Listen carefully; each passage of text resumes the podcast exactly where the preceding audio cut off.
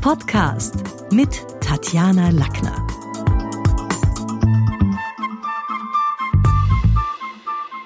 Im heutigen Beitrag geht es so ein bisschen um die Frage Content. Alle reden von Content, Content gerne auch den Kunden liefern, aber die Frage ist, was für einen eigentlich? Hero Content? Hub oder Help? Denn im digitalen Zeitalter wollen möglichst viele direkt mit ihren Kunden in Kontakt treten und da werden Newsletter um den Erdball geschickt und Blogs und Podcasts und alle möglichen Dinge. Und die Frage ist aber, erkennt der Leser, der Hörer überhaupt den Nutzen? Gibt es einen Nutzen aus dem, wenn man sagt, okay, ich höre mir das an oder ich lese mir das durch? Denn schließlich wollen wir auch online als Experten uns positionieren, das Unternehmen gut verkaufen, in der eigenen in der eigenen Blase der Experten uns da im Eigenmarketing äh, gut etablieren. Und das ist so ein bisschen der Punkt, wo ich den Eindruck habe, ähm, die empfohlene Devise von den Social Media Experts, Vertrauen aufbauen und Eigenmarketing ankurbeln, ist zwar nett, aber Content muss man sich schon mal zuerst überlegen, was eigentlich für einen Content. Ich habe vor Jahren bei dem sehr sympathischen und charismatischen David Rogers, das ist ein Professor an der University of Columbia, einen Lehrgang gemacht für Digital Business Strategies. Und da haben wir sehr klar unterschieden zwischen Hero, Hub und Help. Und da habe ich mir gedacht, da lege ich heute ein bisschen was rein damit, damit ihr mal wisst, was ist denn da der Unterschied. Hero Content, also wie der Name schon sagt, und Google leistet hier gute Vorarbeit, den Content zu unterteilen. Content ist immer der Inhalt, den man einem Kunden gibt.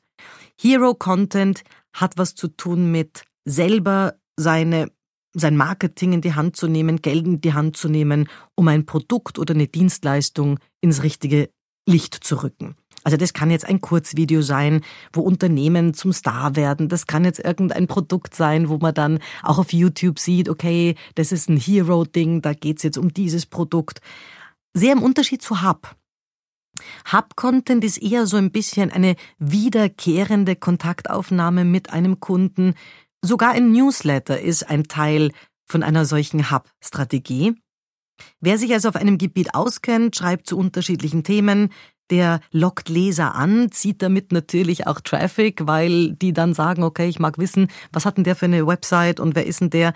Und es stärkt die Fachexpertise, auch die eigene Autorität auf dem Gebiet. Das ist was, was zum Teil im wissenschaftlichen Arbeiten wichtig ist, Hub-Content zu liefern, um in der eigenen Blase der Kompetenzen und der Experten auch was zu gelten. Und das Ganze im Unterschied zu Help-Content. Denn wie der Name schon sagt, geht es da um die Hilfestellung.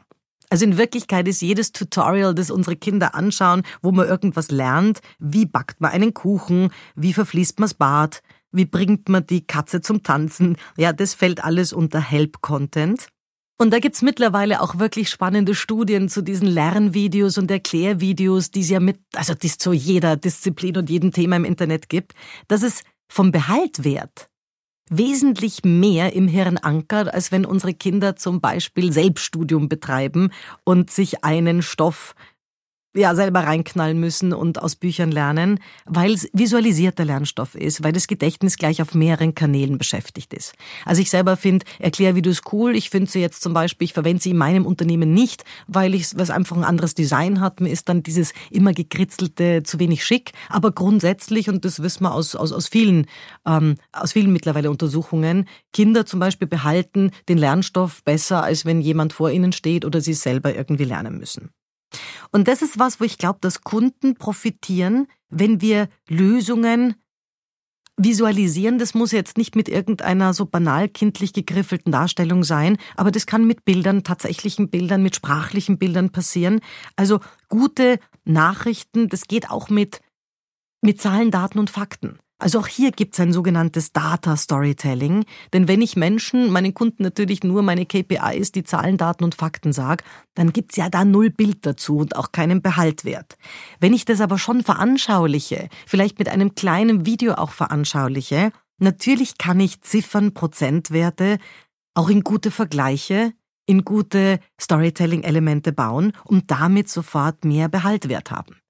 Das sind so Fragen, die man sich stellen kann wie, ähm, was bedeutet die Situation für unseren Jahresverlauf, wohin entwickelt sich unsere Branche, unser Geschäft, welche Prognosen aus der Vergangenheit haben sich nicht bewahrheitet. Also wenn man da auch ein bisschen was visualisiert dazu, dann hilft es Kunden. Deswegen ist mein Tipp, überlegen Sie beim nächsten Mal, wenn Sie Content verschenken, welche Form bedienen Sie da am stärksten? Geht's um Hero Content, Hub Content oder Help? Denn klar ist, sprachliche Bilder funktionieren auch in Kombination mit Zahlen, sowohl im Kundengespräch, auch im Firmennewsletter, aber unser Gehirn braucht gute Verstehbilder, wie die Lunge Sauerstoff. Das war's für heute. Besuchen Sie mich doch in der Schule des Sprechens in Wien. Auf Facebook, LinkedIn, Xing, unter sprechen.com oder auf meinem Blog sprechen.com/blog.